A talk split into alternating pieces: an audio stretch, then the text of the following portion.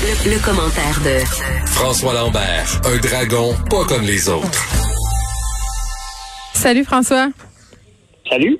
Écoute, euh, je parlais au début de l'émission euh, un peu en riant euh, de la pénurie peut-être qui nous pend au nez, la pénurie de sapins de Noël. Ça fait déjà une couple d'années là, le, sapin naturel fait son grand comeback. On a eu les années 80 qui ont un peu tué ça. Là. Tout le monde avait son sapin artificiel. Tu t'en rappelles-tu le blanc, puis de couleur là, un peu, ouais, un peu futuriste, bizarre. Là, on revient aux sources. mais là, écoute, il y a vraiment du monde qui se garoche, surtout qu'on nous a dit peut-être de, de se décorer avant le temps pour s'égayer un peu, là.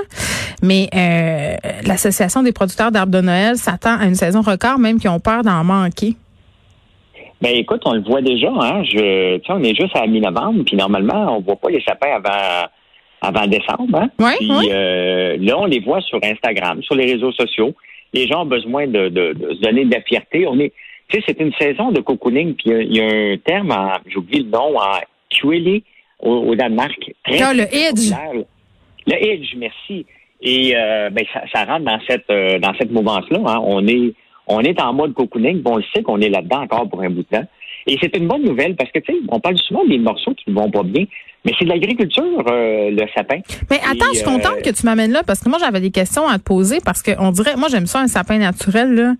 Euh, je trouve que ça sent bon, premièrement, puis que c'est pas la même ambiance. Mais depuis quelques années, j'en avais acheté un artificiel parce que je me disais que ça avait pas bon sens de couper un sapin puis de s'en débarrasser après juste pour faire Noël. Oui. Ben, euh, il récupère d'un euh, les, les faire de la biomasse, donc euh, c'est pas jeté aux poubelles. C'est pas. Euh, c'est pas c'est pas la fin du monde. Puis de toute façon, c'est des sapins qui euh, sont faits pour sont pas poussés dans le milieu du bois. Là. Ils prennent un champ et ils l'entretiennent en tant que tel. Donc c'est déjà le temps qu'ils poussent ce sapin-là fait sa job de ramasser du carbone. Et sinon, c'était des champs purs et simples. Donc c'est quand même une une très bonne nouvelle des sapins de Noël. C'est mieux que du plastique et du métal. Et c'est une bonne nouvelle. La réalité, c'est qu'un sapin, pour l'amener, c'est entre 6 et 10 ans. Hein? On ne se pas de bord demain matin pour commencer à, faire des sapins euh, des sapins de Noël. Quand même, que moi, je dirais, hey, maudit bonne idée m'en planter, mais j'en ai entre 6 et 10 ans. Et pour, pour qu'ils aient euh, leur pleine hauteur euh, pour être le sapin idéal. Ben exactement. Donc, c'est pour ça que l'agriculture, ça se planifie longtemps d'avance. C'est la même chose avec du ginseng qu'on peut faire pousser dans les érablières. Mm-hmm. Mais c'est entre 8 et 10 ans euh, que ça va prendre. Donc, ça prend, ça prend du temps. Et l'agriculture ne peut pas se revirer sur un dixaine euh, comme n'importe quoi. Là. On ne peut pas dire, hey, c'est la saveur du mois, on va faire la saveur du mois. Mais pour ceux qui ont planifié le coup, ben, ils vont empocher cette année, puis c'est bien correct. Oui, puis ce que je trouve le fun, euh, François, aussi, euh, c'est qu'il y a le phénomène de l'autocueillette avec les sapins. Puis là, je parle pas de partir se couper un, arbre dans le bois. Là. Euh, tu peux aller dans des sapinières. Puis ce qui est le fun, en tout cas, moi, je trouve que ça peut être une activité vraiment tripante à faire avec les enfants, là, ou même avec sa blonde ou son chum. On s'en fout, là, tu t'en vas, tu t'en vas choisir ton sapin. c'est pas dans une sapinière, les marchés de Noël à Montréal ou ailleurs, c'est tellement beau. C'est le fun de pouvoir le choisir. Tu sais, il y, y a quelque chose de le fun de la journée tu vas chercher ton sapin, tu le ramènes. Je sais pas, il y a quelque chose de, de férique un peu là-dedans. Euh, ben, carrément. Puis écoute, moi, j'ai une terre, j'en ai en masse des, des, des, sapins et des épinettes. Et tu sais que je le prends pas d'ici. Je vais, il y a deux places près de chez moi. Un, où qui joue les lutins. Donc, tu crées lutin, lutin, puis il vient de couper ton sapin. Oh non, tu viens de me faire penser au lutin, François. Non, ça va commencer, euh, les mauvais coups. Oui, mais l'autre oh. place que je vais euh, aussi, qui est vraiment le fun, puis le, monsieur, il m'attend chaque année. Des fois, je vais seul, puis je vais le ramener. Euh, j'aime ça, cette tradition-là, d'aller chercher notre sapin. On le choisit et euh, il y a quelque chose de très festif avec ça. Puis tant mieux, c'est, tu sais, faut souligner, c'est à leur tour. C'est à leur tour d'en profiter au. Euh, est-ce que tu y vas Est-ce que cette année tu vas y aller plus tôt? Non, ben non, parce que ça, c'est parce qu'on l'oublie. C'est sûr que là, cette année, je vis ici en campagne, j'en fais jamais en ville. Ouais. Mais euh, mais c'est sûr que c'est parce qu'à un moment donné, on ramasse des épines. Là, je suis Oui, ça sèche. Ça sèche. Oui, ouais, c'est ça. oui, euh, OK. Ben, en tout cas, euh, si vous voulez acheter votre sapin de Noël, euh, allez-y, puis dépêchez-vous, euh, parce que c'est un peu la ruée en ce moment. Puis je rappelle quand même, parce que c'est le fun de le faire, l'activité de la sapinière, c'est une chose, mais il y a beaucoup d'organismes puis d'écoles qui se financent aussi en vendant des sapins de Noël. Fait qu'on peut regarder de ce côté-là, là, si jamais ça nous tente de faire une bonne action en achetant notre sapin. Euh, on va se parler de la chaîne d'alimentation Adonis, François. Moi, je suis une grande fan euh, d'Adonis, ou du moins, j'étais une grande fan d'Adonis. Puis là, c'est peut-être une impression que j'ai, euh, mais on dirait que depuis que Métro racheté, c'est plus ce que c'était. Ben écoute, moi j'ai connu Adonis euh, à ses tout débuts. Moi, je suis allée à rue Sauvée, là, dans le Nord. Eh, exactement. Donc, euh, je les ai connus là. Et tu sais, c'est l'histoire euh, fantastique d'un immigrant qui arrive ici avec son rêve de bâtir quelque chose. Et il bâtit quelque chose de plus grand que nature.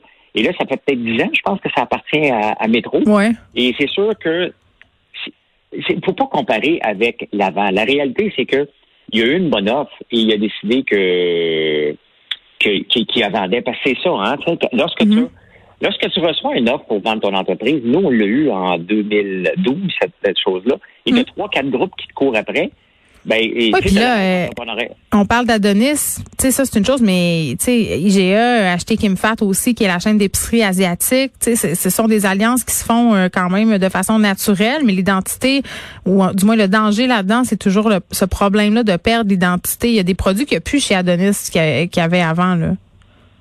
Ben, c'est sûr que ben, la réalité, c'est que tu peux pas dénaturer. Et il pouvait pas appeler ça métro, parce que sinon, il va pas.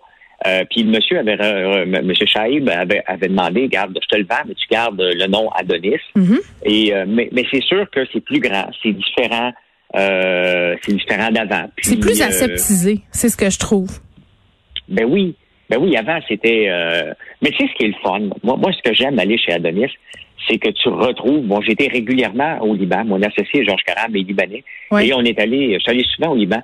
Et tu retrouves une espèce de petit Libanais là où que euh, tout le monde te dépasse, tout le monde est plus pressé que toi.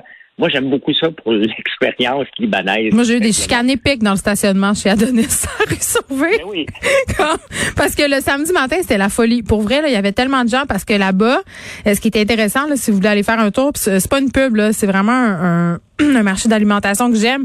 Tu sais, T'as pas mangé de noix fraîches avant d'avoir acheté euh, des noix dans des marchés comme ça ou à des endroits justement où ils font venir puis qu'il y a un bon roulement. Euh, la quantité phénoménale de fromage feta disponible, de toutes sortes de fromages, de marinade. Là, maintenant, c'est un peu plus commun. Mais euh, il y a dix ans, là, c'était quand même toute qu'une affaire d'aller là. Tu avais des produits auxquels tu n'avais pas accès ailleurs. Exactement.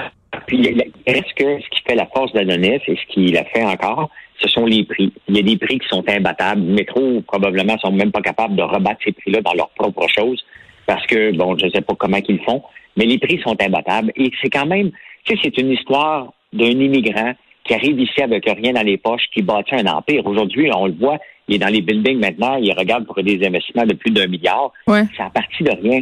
C'est à partir de rien, c'est à partir de travail. Le monsieur était là longtemps, là. S'il allait sur la rue Sauvée ou du marché central, euh, quand c'était tout petit, euh, euh, il était là. Il était là présent. Puis c'est sûr que ça brise le cœur lorsque tu bâtis une entreprise comme ça. Mais il faut, souligner la belle entreprise qui est partie. Puis il reste que Métro est capable quand même de le dupliquer.